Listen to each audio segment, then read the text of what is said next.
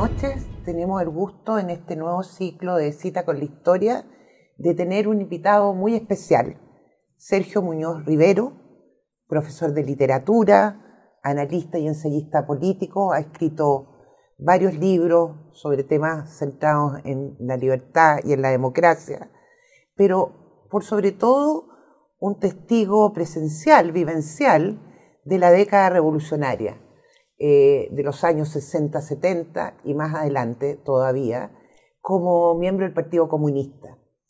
Eh, para nosotros, Sergio, es un honor tenerte acá. Sé que también eres académico de la Universidad San Sebastián y que queremos tener contigo una conversación, como tú en algún libro dijiste, la historia tiene que ser vista de frente, tiene que analizarse de frente y nada mejor eh, que conversar contigo sobre temas vinculados a lo que fue el tiempo de la Unidad Popular, de tu militancia, pero también la primera pregunta es, ¿por qué te fuiste del Partido Comunista después de 26 años militando ahí? Eh, creo que hacia 1986. Eh, en primer lugar, Patricia, muchas gracias por la invitación. Es un gusto estar aquí en tu eh, ciclo de cita con la historia. Em, creo que, que, tu pregunta es, muy directa, pero eh, me obliga a, referirme por qué me hice comunista, ¿verdad? Antes, antes de, explicar por qué dejé de serlo, claro. Claro, está, está explicado, está analizado eso en un libro que publicó el Libero, Estado de Alerta, hace ya dos años.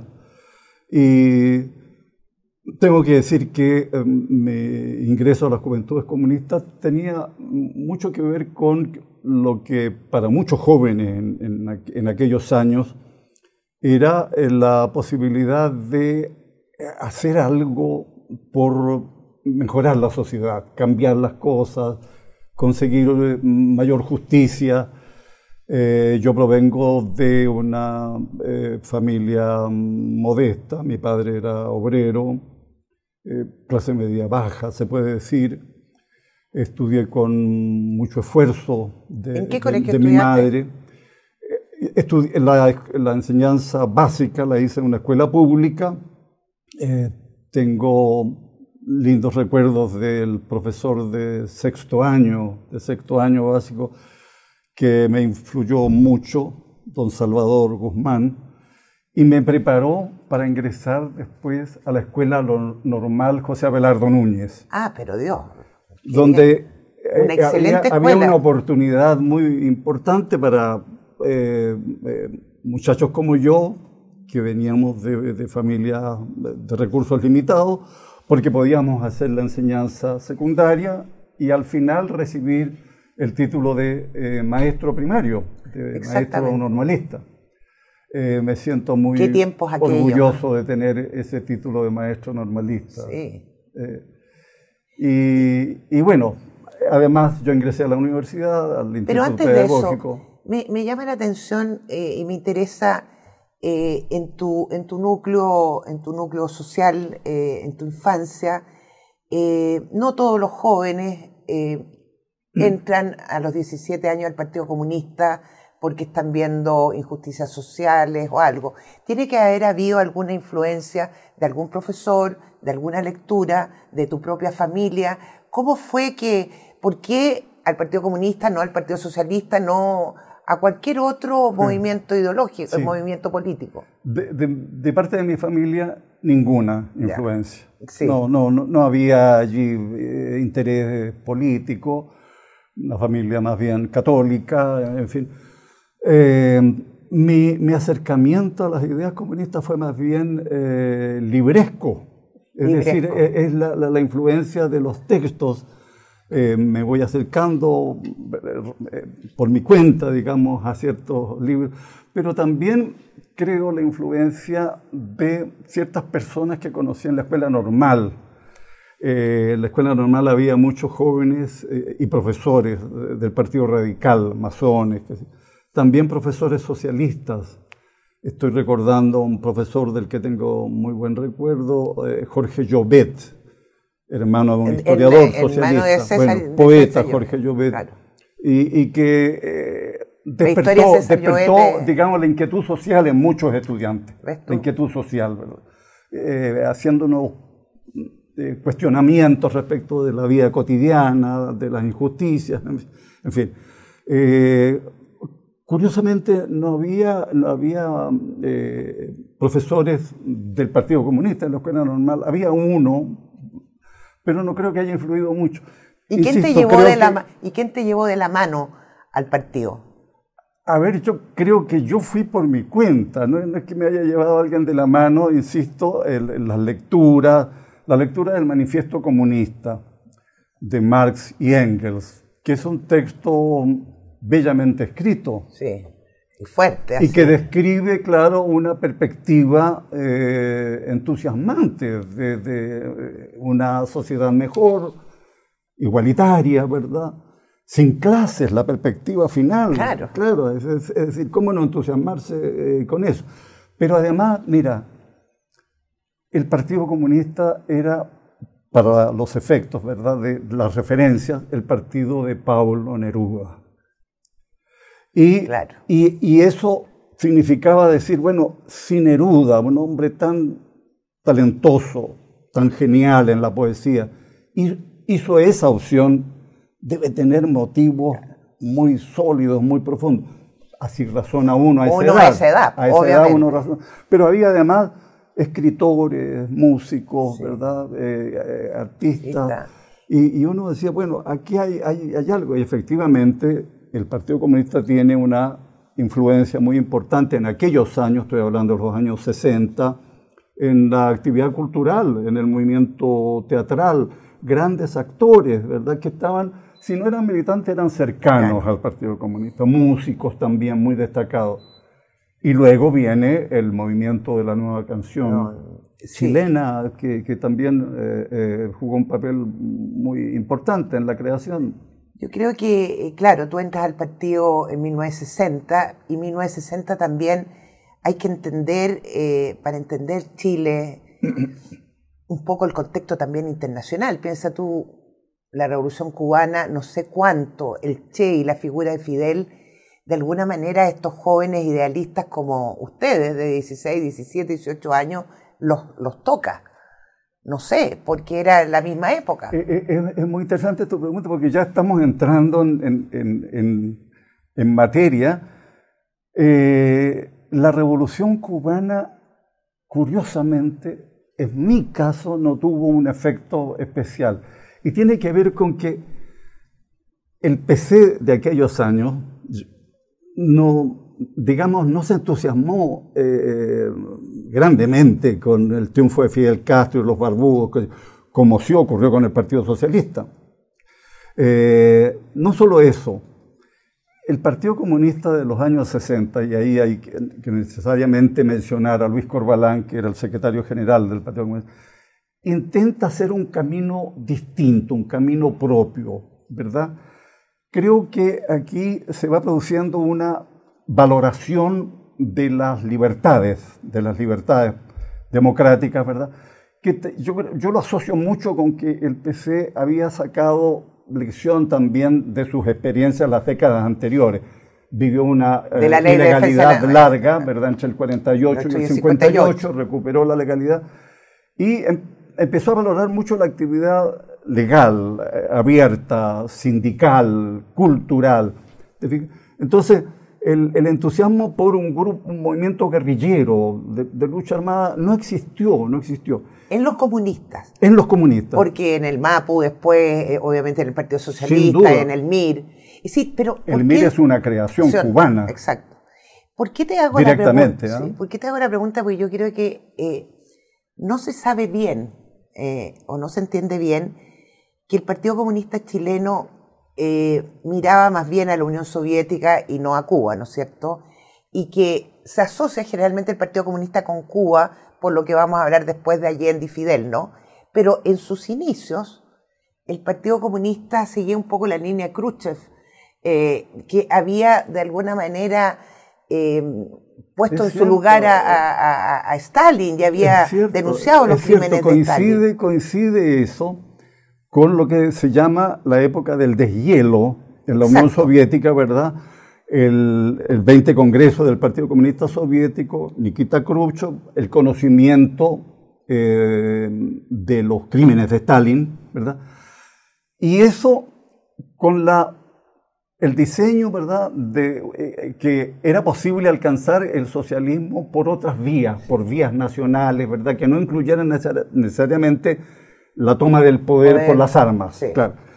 Eso influye también en el, en el Partido Comunista chileno, sin duda. Pero ahí hay una pregunta que yo sé que es difícil quizás responderla, pero eh, tengo la idea, y puedo estar muy equivocada, de que esta, esta mirada más conciliadora del Partido Comunista en la década del 60 y con claridad en el gobierno de Allende, más bien es una táctica que una, eh, una, táctica, porque su estrategia sigue siendo la misma desde 1922, que es llegar al poder, generar la dictadura del proletariado y generar a futuro una utopía de sociedad sin clase. El horizonte ideológico, el horizonte ideológico, la meta final era la sociedad sin clase, ¿verdad? La toma del poder por el proletariado, ¿verdad?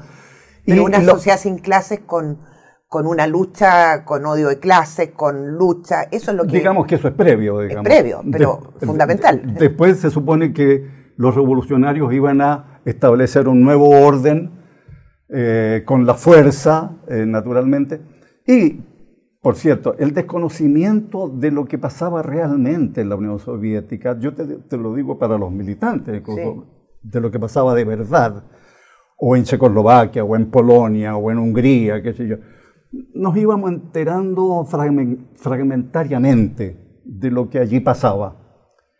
El haber conocido después mi primer viaje hacia, hacia esos lugares se produce el año 68.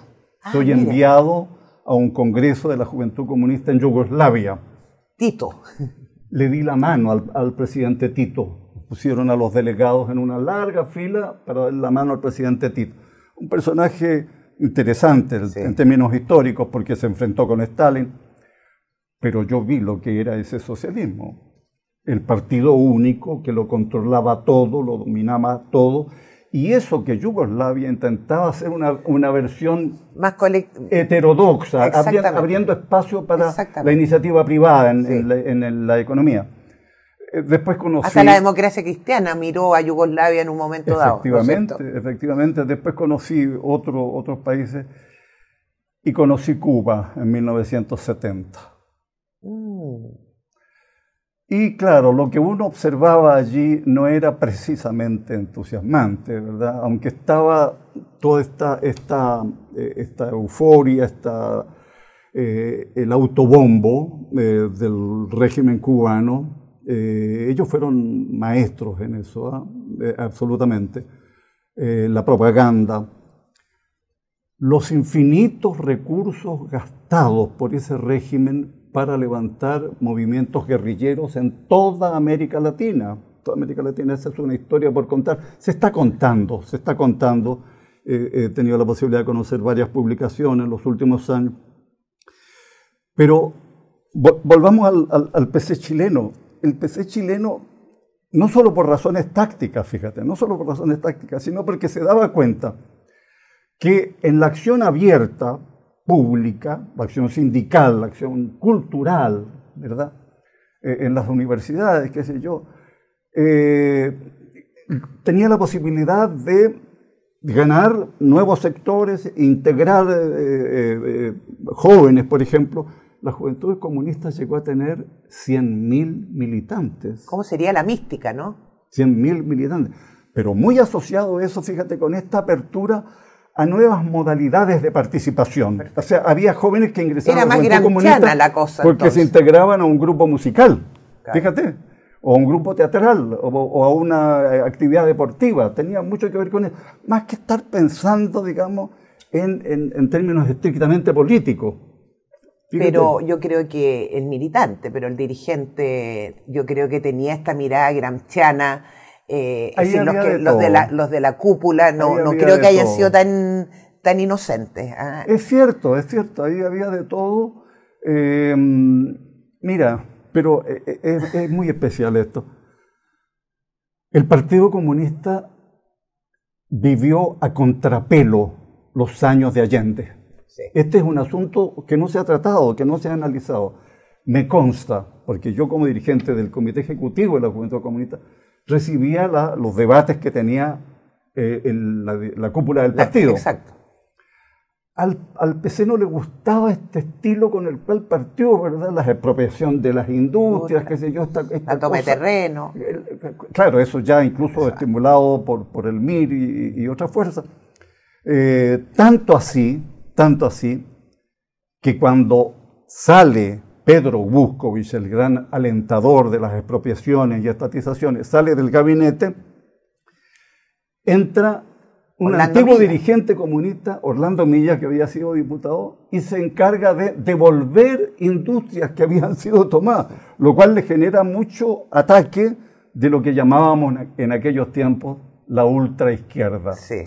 El Te digo que, que la confrontación entre las juventudes comunistas y, y el MIR, particularmente la ultraizquierda, llegó a, a mayores. Es decir, hubo choques en las universidades, choques físicos. Sí, bueno, Eso te iba a preguntar para, para ordenarnos un poco porque está tan entretenida la conversación.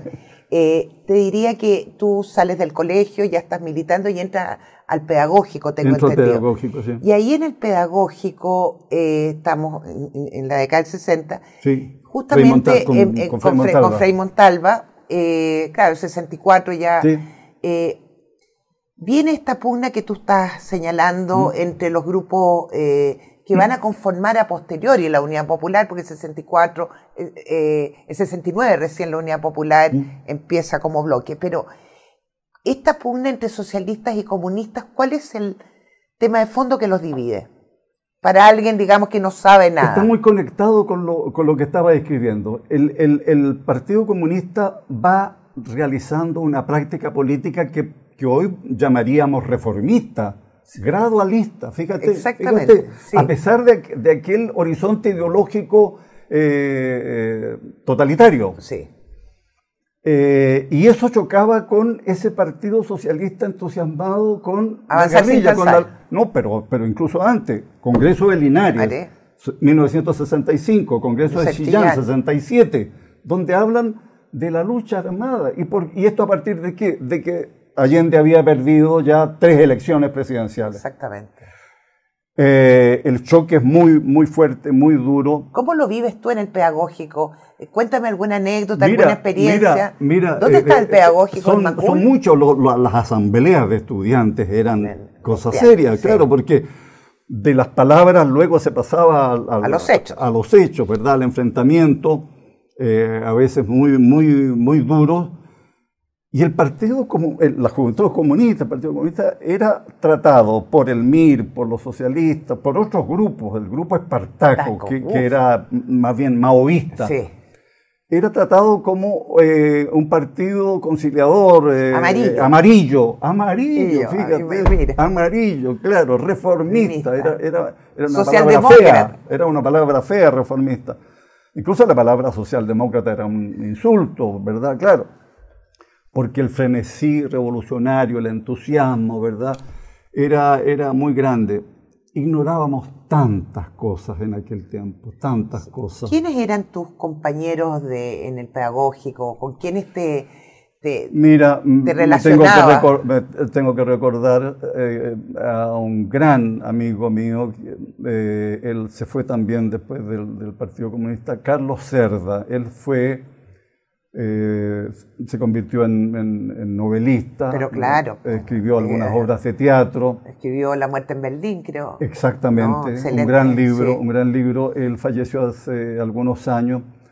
Eh, tengo que recordar a Soledad Parada, hija de Roberto Parada Perfecto, del ya, actor. y de María Maluenda. Sí.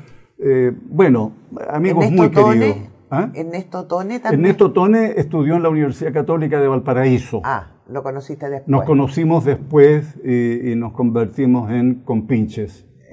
En, en- en el, en el libro, en el libro Después de la quemera que escribimos juntos, hay un momento en que nos encontramos en Budapest, donde él vivía, y te estoy hablando del año 77 ya, en que nos sinceramos con todas las dudas y las angustias que llevábamos a cuesta. Debe ser. Y él me, y, yo le digo, creo en esto que tenemos que pensarlo todo de nuevo. Y él me, él me pregunta, ¿todo, todo? Y yo le digo, todo, todo. Debe ser muy difícil. Es el camino a la ruptura. Sí, muy difícil y muy valiente eh, ser converso. Yo sé que la palabra converso puede entenderse mal, pero yo te lo pregunto de una manera eh, con mucha sinceridad y, además con cariño. Gracias. Porque te he leído y veo que tu, tu reconversión, digamos, es realmente sincera. Eh, porque significa lo que tú estás diciendo, es decir, empezar de nuevo. Empezar de nuevo, pensar todo de nuevo, mirar con otros ojos, abrir los ojos, abrir los ojos o, digamos, disponerse a perder de vista ciertas referencias que eran como protectoras, ¿verdad? Eh, eh, en alguna parte yo he dicho que eh, mm, la búsqueda del Partido Comunista en, mis tiempos mozos era como la búsqueda de un gran padre, y a mí me faltó mi padre verdadero. Mis padres se separaron cuando yo era muy pequeño. Era, y, ocurre que otros amigos de ese tiempo tenían experiencias parecidas. Ese padre protector. Omnímodo. Que, que sabía todas las respuestas, ¿verdad? Autoritario. Bueno, en fin. Eh, de alguna manera, de alguna manera uno al mirar de nuevo la realidad, eh, se convierte en, guacho, ¿ah? en huérfano, claro, Se, queda, sin padre, se queda sin padre. Y, es así. Lo, del, lo de converso, eh, para mí converso eh, es aquel que tenía una creencia dura, una religión, y el comunismo tenía mucho de religión. Sin duda. Y toma otra, otra creencia. No es mi caso, no es mi caso. Yo no, no me no me he arrimado a ninguna otra creencia estructurada, ninguna religión, no he ingresado a ningún otro partido. Le tomé un gusto a la libertad enorme, enorme, te, lo digo francamente. Y, tiendo a, buscar asociación con, con las buenas causas, con las buenas causas. Y no me importa que aquel que defienda la buena causa sea de derecha, de centro o de izquierda. No tengo problemas. Si, si la causa es buena, si la causa es buena, la hago mía, vamos juntos, vamos juntos. Y ninguna causa más importante que sostener la democracia que no podemos volver a perder. Dos cosas aquí, eh, bueno, la gran diferencia entre estos dos proyectos de sociedad, el comunismo por un lado, el liberalismo, el capitalismo, como lo quieras llamar, el otro es la libertad y la igualdad, digamos. Y al final esos son los dos conceptos Juntaste que... liberalismo con capitalismo. Eh, sí. y ahí hay, sí, bueno, hay chirridos ahí. Hay, chirridos, pero, pero quiero volver, eh, porque eso es muy conceptual, y quiero volver a cosas más, más concretas del periodo que, no, que nos convoca. Eh, cuando estás en la universidad o cuando ya nos vamos acercando al periodo de Allende, eh, Dentro del Partido Comunista existe la Brigada Ramona Parra. La Brigada Ramona Parra es una brigada que todos, todos tenemos recuerdos en el tiempo de la Unidad Popular, pero que se ha creado antes. Eh, no es pacifista. Eh, no era una brigada, digamos, que, o como la del Catalán, o como otras eh, del partido. Es decir, ellos, y era parte del Partido Comunista. Entonces te quiero preguntar, ¿participaste en esa en esa, en esa brigada? ¿Cómo surge esa brigada? ¿Y cómo haces tú como dirigente para estar en una posición más tranquila frente a otros de tu mismo partido que están en, otra posición? Mira, eh, eh, te refieres a la brigada Ramón Parra, partió como una brigada muralista, eh, que, hacían, hacían murales, e incluso Recuerdo que, el, conductor de aquel tiempo es un hombre que después hizo eh, una trayectoria interesante como, eh, como pintor. Absolutamente. Como pintor. Después es cierto, la polarización política que se vive en los años de Allende, ¿verdad? Claro, lo contamina todo y es efectivamente ese grupo o la, brigada de los socialistas y otros. Y otros. Patria y Libertad por el otro lado, la Rolando Matu. La Rolando Matu eh, por el lado del Partido Nacional. Sí, claro, para un lado. Claro, los choques callejeros, ¿verdad? Los choques callejeros. Eran fuertes. Que eran, eran muy duros, claro, y era un anuncio muy malo, un pronóstico muy malo de lo que podía venir. y, y allí eh, se demostró cómo eh, la violencia verbal anticipa la violencia física después. La fraseología revolucionaria, esto de, la lucha armada, o, la respuesta desde la derecha o la extrema derecha, ¿verdad? Eh, estábamos recién recordando, ¿verdad?, el nefasto papel, desde mi punto de vista, que jugó el diario Clarín, ¿verdad?, desde el lado, digamos, de la izquierda pero al otro lado surge Tribuna o la revista CEPA, ¿verdad? Sí. Claro, que se igualan en el nivel de agresividad, ¿verdad? De beligerancia, creando un clima muy tóxico que fue preparando el desastre. Sí. Eh, tú participaste en la campaña de Allende, ¿cuál era tu, tu misión como, como dirigente. Ya, ¿Cómo fuiste elegido? ¿Se eligen los dirigentes a dedo o en votación? Bueno. En el Partido Comunista, perdona que te lo pregunte. Sí, sí, en, realidad ahí había autogeneración, ¿ah? eh, como los directorios de, de las empresas, era un poco como eso. Claro, claro, las votaciones eran, eran eh, eh, digamos, un, bien democrática. claro, una cosa un poco graciosa. Pero lo mío fue siempre eh, la, tarea, digamos, eh, eh, ideológica, por así decirlo, la escritura. La escritura. Yo, dirigí una revista, en los años de Allende yo dirigí una revista que se llama la revista Ramona, que se, se inspiró en la revista Ritmo, que era una revista que tuvo gran público. Gran la Pilar Larraín. Claro, se inspiró en eso en términos formales, digamos, pero era una revista política también. Ay, que gane tenerla. Claro, eh, y duró un año y medio, algo así, fui director de esa revista, y lo mío fue siempre eh, eh, por ese lado, por ese lado. escribí muchos discursos, muchos manifiestos, muchas declaraciones, en fin, los discursos de varios, varios personajes. de varios ah, personajes. Ah, y fuiste ghostwriter. Eh, algo como eso, algo como eso. Eh, ¿A quién, por ejemplo? ¿De quién? ¿A quién? ¿A quién le escribiste discurso? Bueno, Gladys Marín. Eso te iba a preguntar si habías conocido a la Gladys. Mucho. Mucho.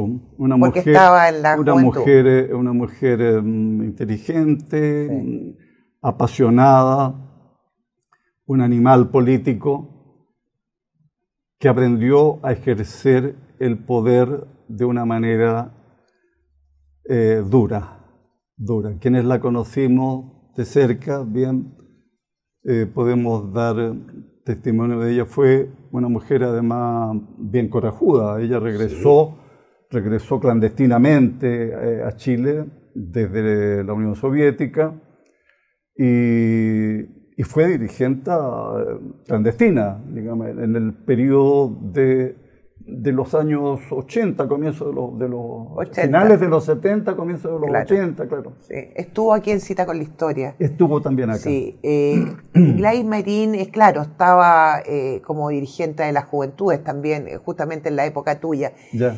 Yo tengo entendido que el año 69 la UP, es decir, como grupo, Partido Comunista, Partido Socialista, MAPU, Partido Radical, ganan por primera vez la fecha. Así es, ahí estuve yo. Ah, tú estabas ahí de... Yo era, yo era el, jefe político de las juventudes comunistas, por lo tanto estaba directamente eh, eh, involucrado en eso.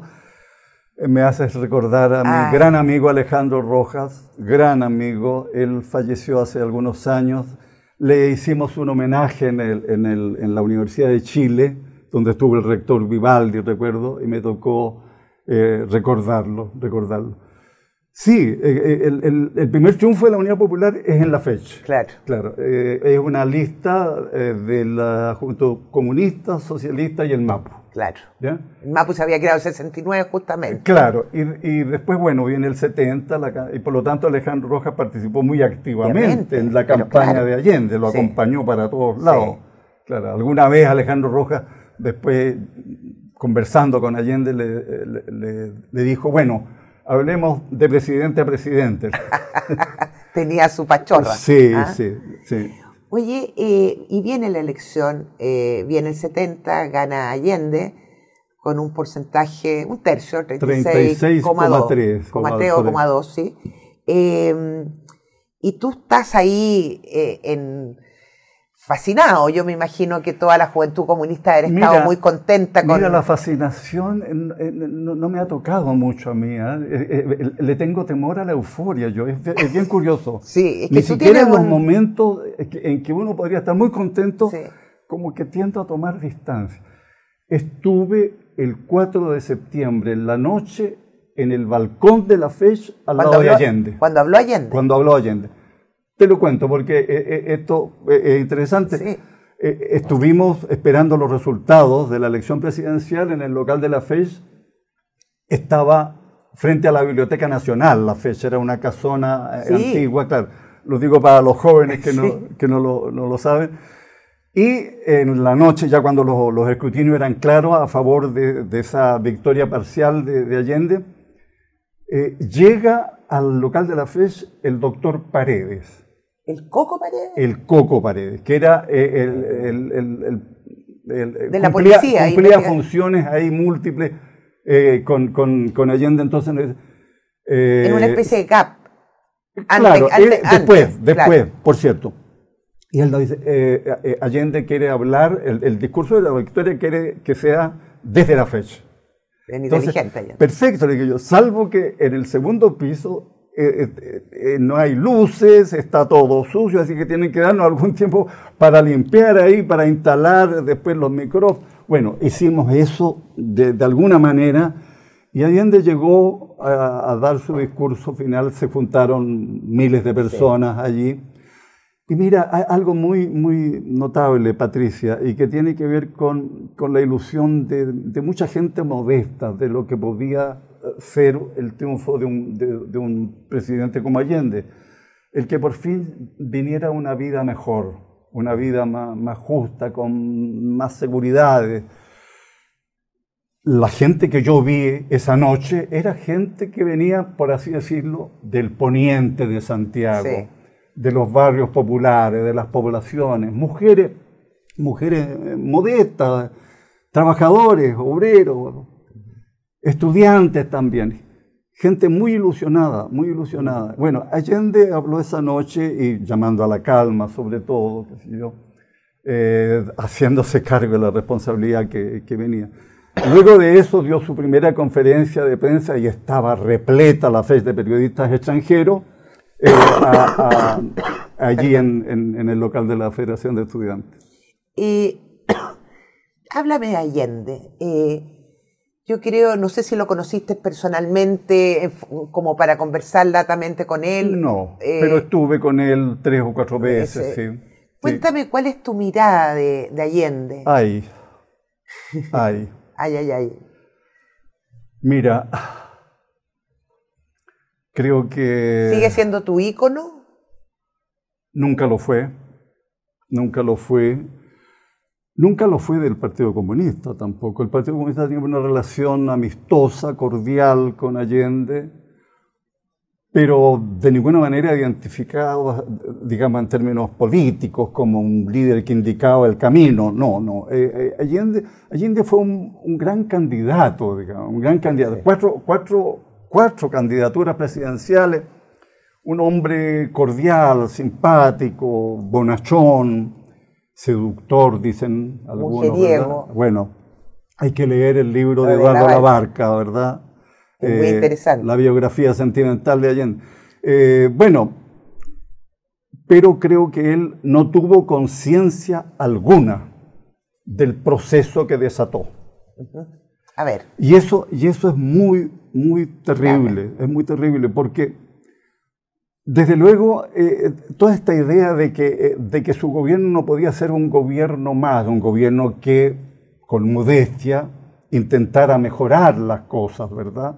Crear mejores condiciones laborales, por ejemplo, mejorar la educación o la salud. No, había que hacer la revolución. No bastaba con eso. Y por lo tanto, el camino de la revolución era las estatizaciones, capturar las empresas, la banca, la banca, ¿verdad? Casi todos los bancos pasaron a manos del Estado, la reforma agraria al estilo Chonchol, drástica, masiva, ¿verdad? Rápida. Generando una dinámica social de mucha convulsión, de mucha resistencia, desarticulación de la economía, y eso se expresa luego en mercado negro, desabastecimiento, en fin, la, la HAP, la HAP, que es una experiencia desastrosa, ¿verdad? desastrosa, y que con mucha razón provocó la resistencia de todos los comerciantes, grandes, medianos y pequeños. ¿Cómo iban a aceptar una vía de distribución de los alimentos estatal? Eh, abastecimiento y precios, junta de abastecimiento y precios. era, Pero tú para ti, Allende, ¿era ese revolucionario o era el que quería la, revolución de Empará y Vino Tinto? Eh, ¿Cómo, ¿Cómo ves esta doble personalidad de Allende? que por una parte es como un demócrata o se le ha presentado como un gran demócrata por, por todo su pasado, ¿no es cierto?, como parlamentario, etcétera, pero por otro lado dirige olas eh, y hace algunas declaraciones con Régis Debré y con Joan Garcés que te muestran una línea mucho más militarizada, por decirlo de alguna manera. La trayectoria de Allende es la de alguien que está dentro de las instituciones. Fue ministro de Pedro Aguirre Cerda, ministro de Salud, luego fue diputado, luego senador, fue presidente del Senado. Un hombre que estaba dentro de la democracia. Pero claro, el, discurso socialista era del cambio, del cambio social, pero, pero incluso hablemos del Partido Socialista de los años 50, ¿verdad? Del cambio social y eso significaba que el Estado tenía que jugar un papel más directo en la economía, ¿verdad? Y en el aseguramiento de ciertos beneficios. Eh, está bien, si lo era, que pasa parte, es que era parte de la economía mundial. El Partido Socialista se extravía en los 60 con la Revolución Cubana. Empecé a leer un libro que se publicará en septiembre, cuyo título es Allende y la preparación de la lucha armada. A ver, eso es interesante. Lo va a publicar Tajamar Editores. Eh, viene luego, no está a la venta, lo empecé a leer.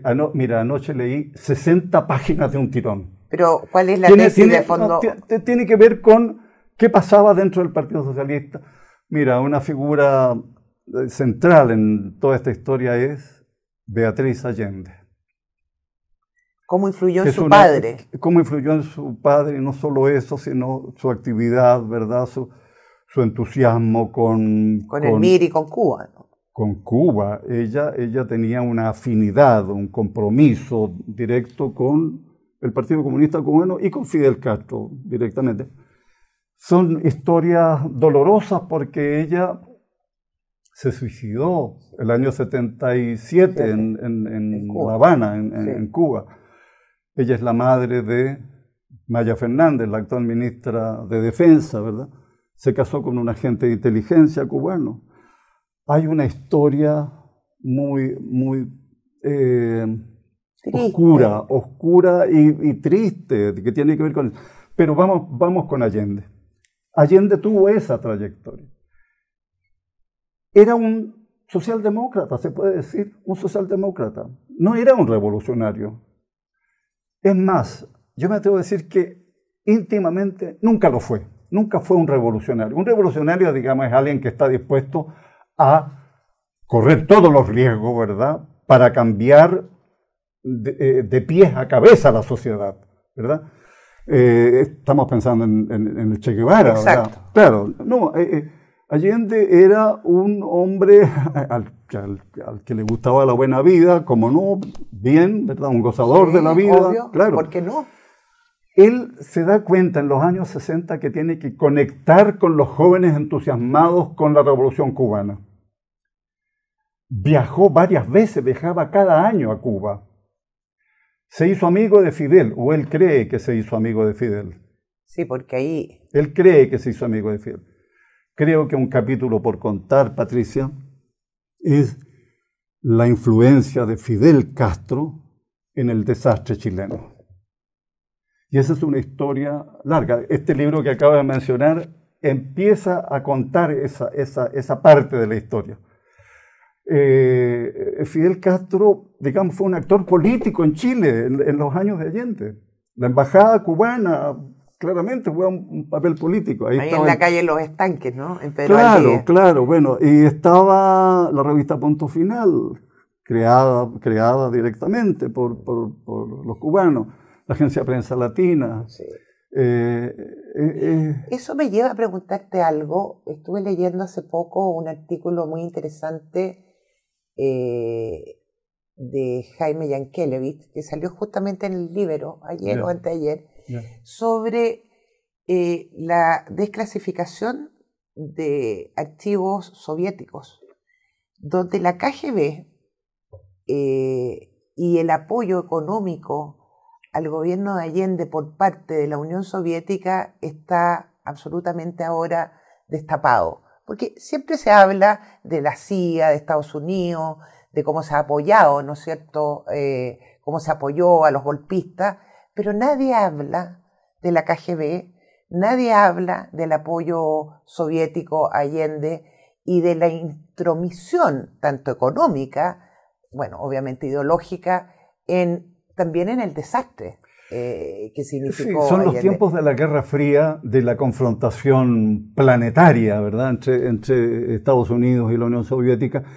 Eh, Sabes, creo que los soviéticos en los años de Allende miraban la experiencia, la experiencia de Allende con, recelo, con desconfianza, les parecía raro este experimento, ¿verdad?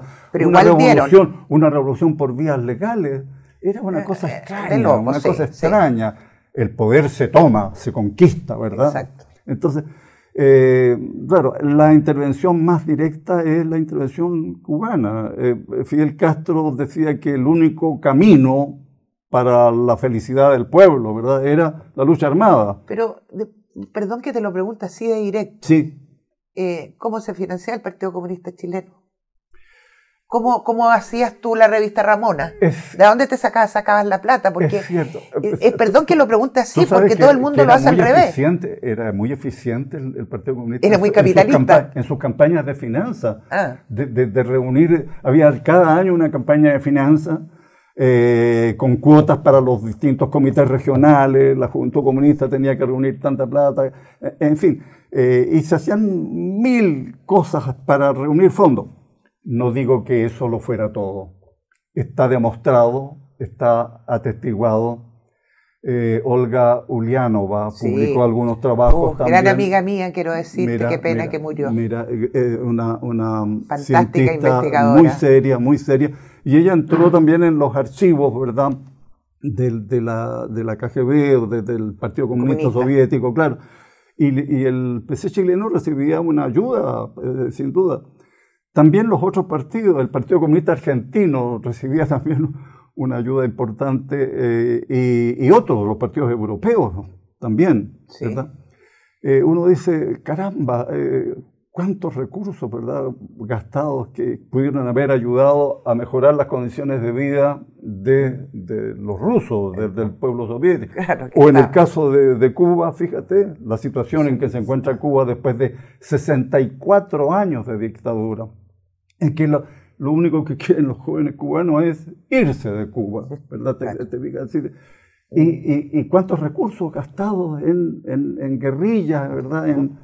Es bueno que se destape, ¿ah? es bueno que se destape la historia. Y, dime, eh, ¿cómo, eh, a ver, cuál es la razón o las razones, porque obviamente en historia no hay una, aunque para el marxismo sí, pero eh, la razón del fracaso o las razones del fracaso, a tu juicio, de la Unidad Popular?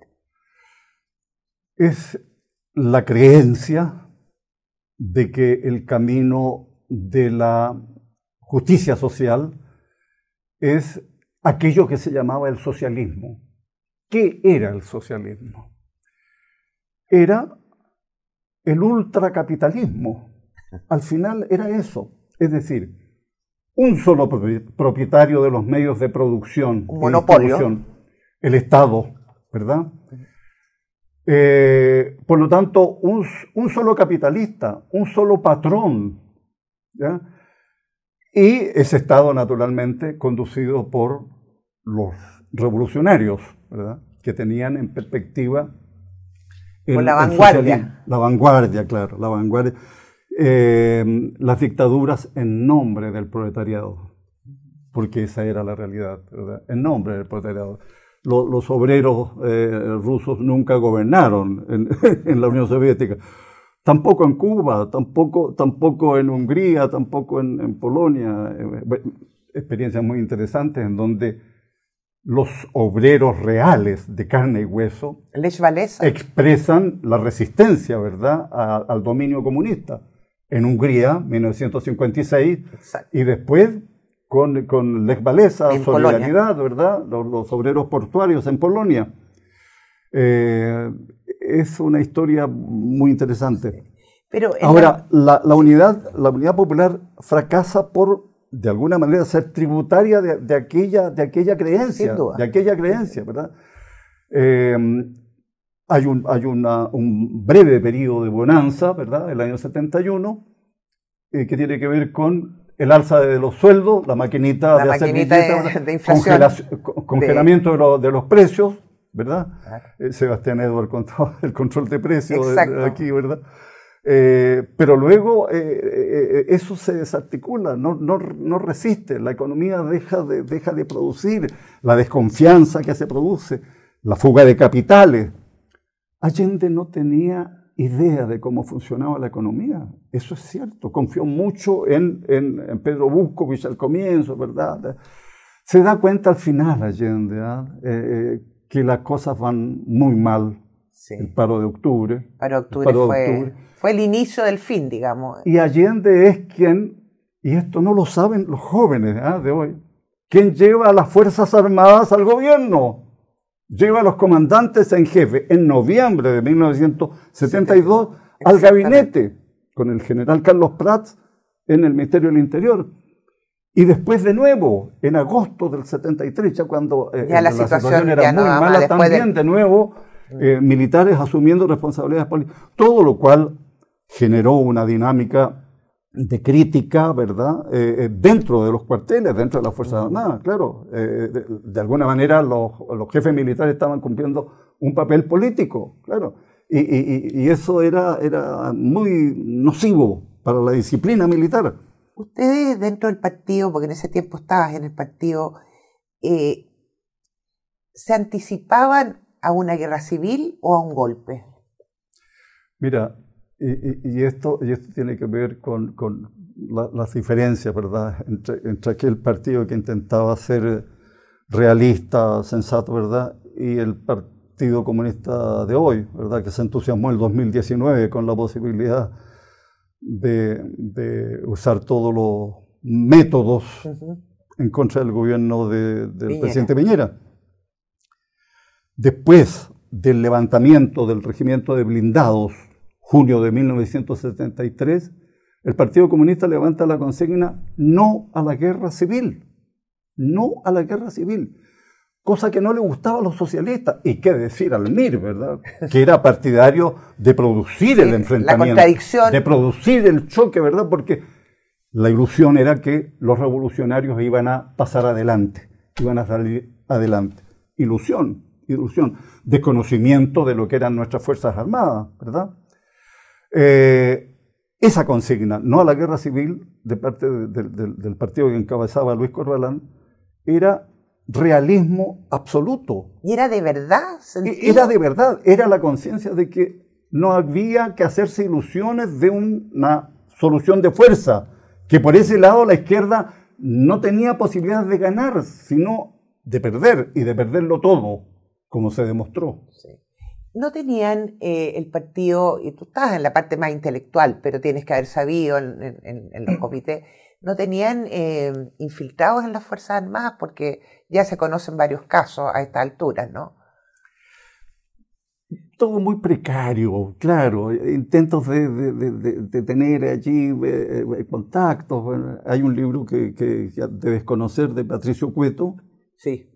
Bueno, eh, amigo mío, Patricio, su libro es muy interesante. Él cuenta allí, claro, esto de intentar influir en, el, los reclutas, en el servicio militar. Claro.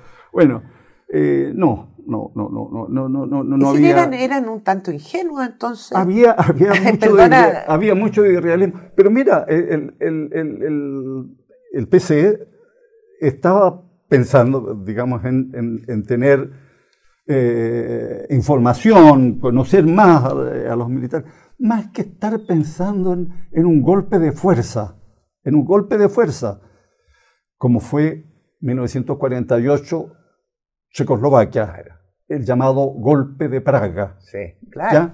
No, no, no, no era, no o el 31 en Chile. No era eso. O, eh, remontémonos a Chile eh, en, la, sublevación de la escuadra, donde Más bien, PC tuvo... Esa, esa, eh, inclinación, la posibilidad de que una solución de fuerza ayudara al avance revolucionario, era lo que estaba en el Partido Socialista. Si uno lee hoy el discurso de Carlos Altamirano dos días antes del golpe, el 9 de septiembre, da escalofrío, porque allí hay la inconsciencia completa de la situación que se vivía y ese discurso, golpear al golpe, es el lenguaje de Carlos Altamirano, era como el, el anuncio de que había la posibilidad de un autogolpe. ¿ya? Claro, pues. A ver, el temor de una dictadura marxista fue real en aquel, en aquel tiempo. Eso fue, fue, fue parte, parte del, cuadro que se creó. Yo, yo, yo trato de decirlo siempre que eh, quienes estaban en contra de la unidad popular, independiente de los partidos, de los grupos que no, no eran obviamente los partidos de la unidad popular, estaban luchando por la democracia y la libertad. Entonces, es muy interesante que tú reafirmes eso, porque la verdad es que la conformación de una dictadura del proletariado, de una dictadura marxista o de una copia de Cuba, era realmente un temor real. Y, ahí aparecen todas las flaquezas del liderazgo de Salvador Allende. Todas las flaquezas, porque él, como lo relata Patricio Elwin en su magnífico trabajo, ¿verdad? Tenía muchos antecedentes respecto de aquello que no podía continuar adelante. Es decir, por ejemplo, asegurar el monopolio de la fuerza por parte de las Fuerzas Armadas, el monopolio de las armas, ¿verdad? Cuando había evidencia de, de que había grupos de civiles en la izquierda y en la derecha que se estaban armando. Un verdadero estadista tenía que ser capaz de tomar decisiones que eran difíciles, que eran duras, para salvar la democracia. No podía, porque el Comité de la Unidad Popular lo había chantajeado de alguna manera. Aquellos que, aquellos que han dicho de que no, que Allende era, inclinaciones de dictador, para nada, digamos, no era capaz ni, ni de controlar al Partido Socialista. Exactamente. Eh, eh, Salvador Allende, ni siquiera eso, ¿verdad? Tuvo relaciones equívocas, muy equívocas con el MIR al cual le prestó ayuda en muchos momentos Salvador Allende, hasta, hasta recursos, casas para que se reunieran. Lo ha contado su sobrino Andrés Pascal Allende en, algún video. Aquí cita con la historia también. La Unidad Popular, aquella izquierda que era, que era eh, heterogénea, que era eh, desordenada, ¿verdad? Había distintas posturas. Aquella izquierda sembró vientos y cosechó terribles tempestades, terribles tempestades. Porque, perdóname Patricia, las Fuerzas Armadas controlaron el territorio nacional en dos o tres días. Dos o tres días. No hubo guerra interna en Chile. Los focos de resistencia al, golpe de Estado fueron muy minoritarios, escasos. A las 72 horas, las Fuerzas Armadas controlaban todo el territorio nacional. No hubo guerra interna. Lo que vino fue represión y misericordia de los hombres y mujeres de izquierda, con el costo que conocemos. Va a aparecer otro libro del general, del general Ricardo Martínez Menantó se va a presentar en los próximos días, donde él hace una revisión de la historia del ejército. Él dejó de ser comandante el año pasado, comandante en jefe. Sí, claro. Y allí él se refiere a ese capítulo, no le hace, no, le hace el quite, lo cual me parece muy bien. Se refiere a eso. La experiencia de lo que significó para el ejército, la experiencia de, de la represión, la experiencia de la DINA, la experiencia de la CNI y aquel capítulo terrible de los detenidos desaparecidos. Yo creo que... ¿Qué son los detenidos desaparecidos? Espera un segundo. Eh, yo, yo, entiendo, porque me queda lamentablemente muy, muy poco, me están haciendo señas, eh, y vas a tener que volver al programa. Eh, hay que mirar la historia de frente. tomo de nuevo las palabras de uno de tus libros.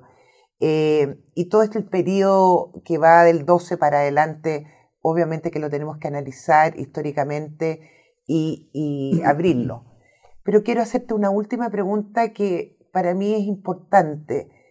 ¿Qué le recomendarías tú a los jóvenes comunistas de hoy y aquellos que eh, de alguna manera se siguen sintiendo atraídos por estos cantos de sirena, que de alguna manera te cantaron cuando tú tenías 17 años?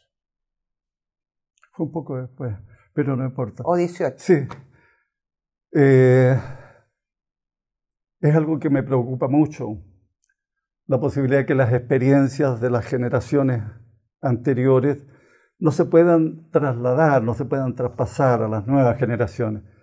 Tienen que conocer la historia, tienen que eh, eh, buscar toda la información posible, no dejarse intimidar por la mitología, no dejarse atemorizar por las estatuas. Tienen que ser capaces de eh, construir una eh, visión de, lo que nos pasó, de la historia que nos pasó, terrible, y de cuánto nos costó recuperar la democracia, que es la posibilidad de convivir en la diversidad, en la libertad. Nada es más importante que eso, insisto, no podemos volver a perder la democracia. Y desgraciadamente, Patricia, el 2019, la revuelta antidemocrática, antisocial que vivimos el 2019, hizo pensar a mucha gente que estábamos a, punto de volver a perder las libertades, ¿verdad? el país estuvo a orillas del abismo, a orillas del abismo. No podemos tropezar en las mismas piedras. Tenemos que defender la democracia. La democracia necesita defensores. No se defiende sola. No se defiende eh, eh, eh, sin, que haya a su lado gente dispuesta a defenderla siempre, en todo tiempo, a pie firme. Eso es lo que más necesitamos. Eh, te agradezco enormemente tu sinceridad, tu franqueza, eh, la forma en que has abordado todas las preguntas que te he hecho. Eh, y bueno, espero que nos veamos muy pronto en una nueva cita con la historia. Muchas, gracias. Muchas gracias, Patricia. Muchas gracias por haberme invitado. Muchas gracias. gracias.